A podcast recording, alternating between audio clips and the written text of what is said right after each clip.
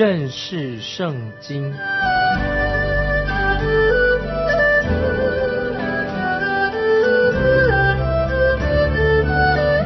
认识上帝的话，把上帝的话带到全世界。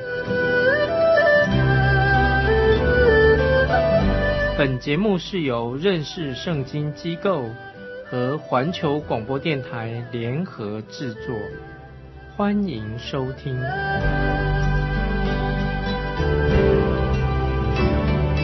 爱的听众朋友，你好，欢迎收听认识圣经，我是麦基牧师。我们来看耶利米书二十九章第一节，先知耶利米。从耶路撒冷寄信与被掳的祭司、先知和众民，并生存的长老，就是尼布加尼撒从耶路撒冷掳到巴比伦去的。注意二十九章重要的信息，记载了先知耶利米在约雅金做王的时候，就写信给那些被掳的以色列百姓。这个事情记载在。列王记下二十四章十到十六节，说到犹大国被掳到十一年之后所发生的事情，这也记载在列王记下二十五章第一节就说明白的。神对被掳的以色列百姓所说的话。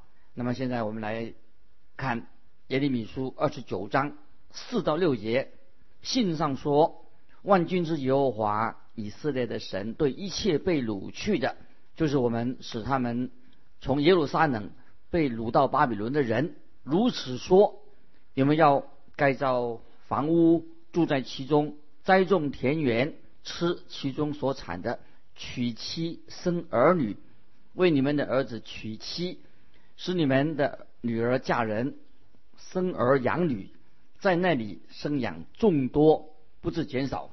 我们看到犹大国已经被掳到巴比伦定居的那些人，不要以为说很久，他们很快不久，他们就会被释放的。先知告诉他们说：“你们要计划一下，例如说你们要在那里结婚建立家庭，因为你们会在那个地方会留赖我很久。”接下来我们看第七节：“我所使你们被掳到的那城，你们要为那城求平安。”为那城祷告耶和华，因为那城得平安，你们随着也得平安。这节经文说的很好。这个说到被掳的百姓要为那个城求平安，因为他们可以为那个城祈求平安，因为他们住在当中，为城祷告，不要背叛，不要煽动叛乱来反对巴比伦人。那么犹太人让他们安居在那里，定下来。成为一个遵守律法的好的市民，这是先知的劝告。接下来我们看第十节，耶和华如此说：为巴比伦所定的七十年满了以后，我要眷顾你们，向你们成就我的恩言，使你们扔回此地。这是神说的非常的清楚。犹太人被掳的确实的年限有七十年，并且向他们保证。神不会丢弃他们，七十年之后，他会把他们带回自己的原来的家乡故土。但是那些到了巴比伦被掳去巴比伦那些假先知，他却拒绝了耶利米他所说的从来来的信息。他们不听，那假先知仍然不接受真的先知耶利米从神来的信息。他们就写信到耶路撒冷。说些什么时候？他们说写信说啊，神已经任命了一个新的祭司，并且叫那位耶利米要闭嘴，叫耶利米不要讲话。二十九章的三十到三十二节。于是耶和华的话临到耶利米说：“你当寄信给一切被掳的人说，耶和华论到尼西南人释玛雅说，因为释玛雅向你们说预言，我并没有。”差遣他，他是你们依靠谎言，所以耶和华如此说：我必刑罚尼西南人司玛雅和他的后裔，他必无一人存留住在这民中，也不得见我所要赐予我百姓的福乐，因为他向耶和华说了叛逆的话。这是耶和华说的啊，这个很严厉啊，这个假先知，因为他所说的话是假先知，他不是真先知，说谎话。当然，我们知道神一定会宣告审判这些假先知。神在历史上所说的话都是清清楚楚的，也是清楚的告诉犹大国将要发生什么事情，是因为他们犯了罪，神一定要进行审判，神的旨意没有改变。那很多今天有的人说啊，旧约的神跟新约的神是不是不一样啊？新约的神比较好，旧约的神比较严厉。错了，听众朋友，是我们是相信同一位神，神是永远不改变的。神不仅仅在历史上说话，对人说话，也借着圣经啊，今天也对我们说话。在彼得后书一章二十节这样说：第一要紧的，该知道经上所有的预言没有。可随思意解说的，注意这句话意思。说第一要紧的就是最重要的意思。就一开始我们要学会啊这件事情。这一节经文啊，有时候我们会误解的啊误解的经文。当我们读到某一段预言的时候，我们必须要考虑这段预言的全部啊。有人说我们要考虑到全部的预言，不能够只取出其中的一段，排除了其他的预言。那么这个说法是对的。就是预言要互相参照，但是在这一段里面，这但是这一彼得后书第一节的圣经不能用在这段经文里面。第二，有人说你不能按照自己的意思解释预言，你随便解释预言的话，那么你就会剥夺了，就是你们可以就是变成乱解释圣经了，等于说也剥夺了神给人的一个自由意志。听众朋友，我要记得，这不是。这个是彼得在这里所讲的，他不是指说这个神启示的一个结果，是指启示的这个源头啊。我们知道圣经的话不可以按照个人的私意随便乱解释。古时候的先知，不管他是写下来的或者说出来的预言，他们不是说自己的话，他们所说的就是神告诉他们说什么，他们就说什么。所以，听众朋友，当我们研读圣经的时候，我们要放弃放下个人的想法。我的意思是什么呢？这里要解释什么意思啊？那不是不是说我们这个我们这些都是罪人，说我们是一文不值的，不是这个意思。不是说我们，而是说到说我们要把自己的意见、我们自己的看法、我们自己的观点要放下，要听神怎么样对我们说。那么这个才是重点。这个就是耶利米时代的那些先知啊，特别那假先知。啊，那些首领的问题，他们胡乱的解释先知的话，解释圣经，那这也是今天我们的问题。所以，我们每一个人读圣经的时候，当然我们会有自己的一些领受，但是我们知识很有限，我们知道我们很有限，我们明明白的很有限。我们知道神是全知全能的，神知道所有事情的前因后果，那些背景，那么神是知道万事的，所以我们没有人可以啊。随随便便的评断啊神所说的话，那么我们这些人既然是这么渺小的人，怎么敢说我们比神知道的更多？所以听众朋友，我们要顺服在神的旨意之下，等于说我们就像一个小蚂蚁一样，那么我们就不可以哈随便去评判啊人啊像个小蚂蚁一样评判人要做什么，这是不应该的啊。所以这是告诉我们说我们。感谢神啊！我们说神给我们很多的机会，我们来那越来越认识神啊！神所说的话句句都要定准。接下来我们继续啊，要看耶利米书三十章啊，一直到三十九章。从三十章、三十九章耶利米书这一段大段经文啊，内容是包括了关于以色列的十二个支派的预言，以及讲到犹大国将要被掳的一个信息。这一段预言，记得预言有时。他没有按照年代的顺序来排列的。这几章经文的信息，就是讲到先知耶利米对犹大国最黑暗那个时期他所说的预言。虽然这是预言当中，其中这个预言里面有很多鼓励百姓的、鼓励以色列百姓的信息在里面。那么这个时候，我们知道尼布加尼撒大军就在耶路撒冷城的外面。以色列人已经危机四伏。这一回，好，尼布加尼沙王将要毁灭、烧毁这个圣殿，也会毁灭啊耶路撒冷城。那么，以及他也谈到啊耶利米先知已经被关在监狱里面。同时，在这个时候，我们看到耶利米跟假先知之间，他之前耶利米跟假先之间已经有了什么？已经有了冲突，已经经过有一段时间发生了。冲突，因为耶利米的信息让百姓慢慢知道所发生的事情，就是显示耶利米的信息他是真先知，所以他的信息是正确的。那个假先知，假先知这里面看到假先知亚纳尼亚，他曾经对以色列百姓说：“啊，巴比伦人的武力啊，在两年之内就会瓦解了。”但是现在时间已经过了七年了，这个时候巴比伦尼布加尼撒王已经大军。已经君临耶路撒冷的城外，看不到这个尼布加尼撒撒王他的军力慢慢的减退瓦解了，反而这个时候尼布加尼撒王要进攻耶路撒冷，不但圣器，这是圣殿里面的一些器皿没有归回到圣殿里面，而且耶哥尼亚王也不得再回到耶路撒冷城，就是。原来是犹大那个王被掳去的王，没有机会再回到耶路撒冷，所以情况越越来越危险的。那么这个时候，犹大国的败亡已经近在眼前了。那么这个时候，耶路撒冷视为已经被巴比伦的军队包围着。那么这个时候，神的先知，包括神的先知也被掳了。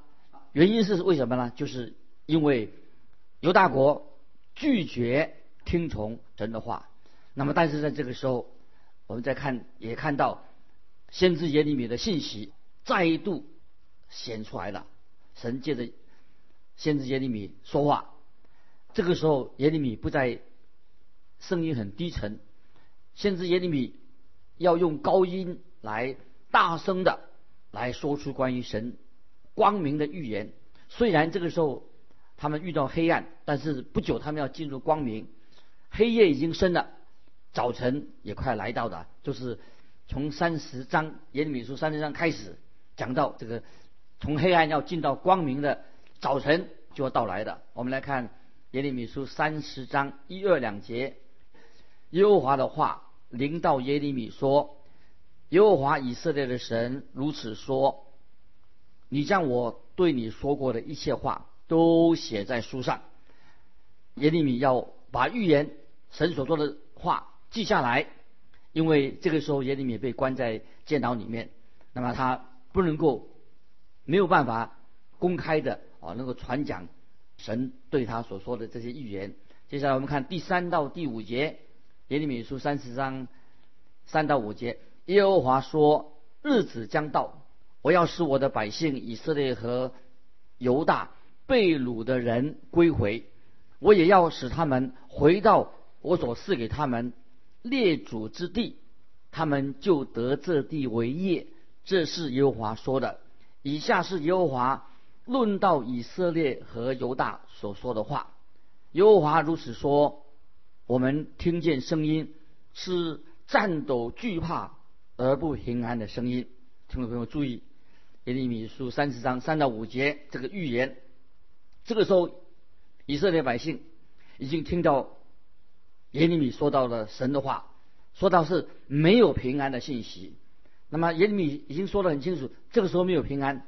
可是那个时候的假先知却说平安平安。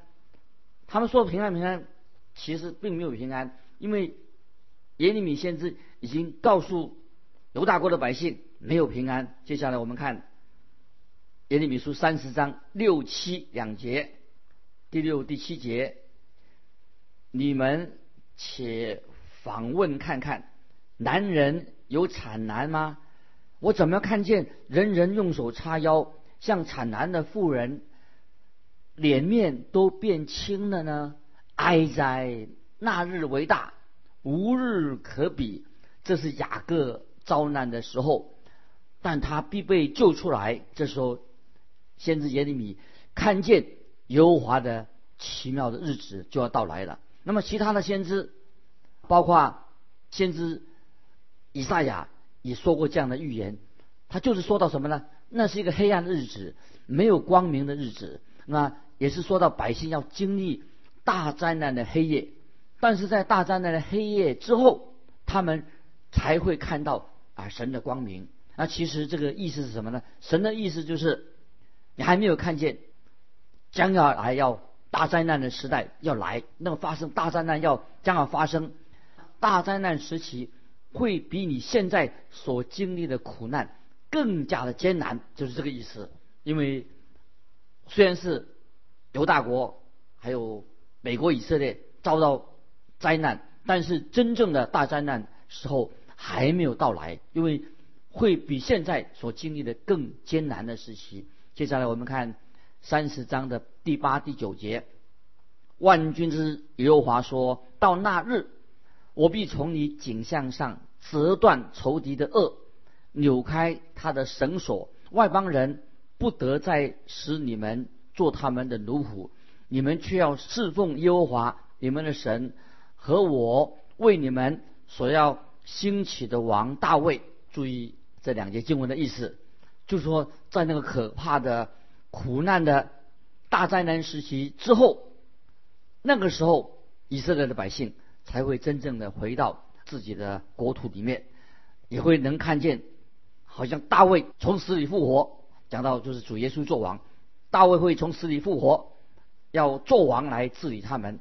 接下来我们看十八节，三十章十八节，耶和华如此说：我必使雅各。被掳去的帐篷归回，也必顾惜他的住处，城必建造在原旧的山冈，宫殿也照旧有人居住。这是未来的预言，说到神的应许，一定会应验将来的应许。那么什么时候会发生这样的事情呢？什么时候会应验呢？接下来我们看二十四节，耶利米书三十三二十四节，耶和华的烈怒。必不转消，直到他心中所拟定的成就的幕后的日子，你们要明白。这里注意，听众朋友，幕后的日子是讲什么？是指将来要应验的预言，是讲到神的国度要在地上掌权，国度的时代。那么这是指未来的国度啊，现在还没有实现。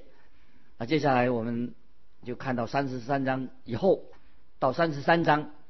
以后的这个经文都是让我们心里面会很很快乐，令我们很鼓舞的的歌曲。之前我们知道先知耶利米都是强调讲到神的审判，那么现在耶利米的信息改变了，跟以前的信息不一样的。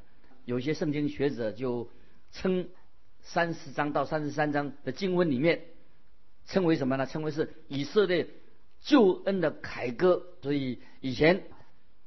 的经文所说的很悲哀，可是现在是以色列救恩的凯歌了，凯旋之歌。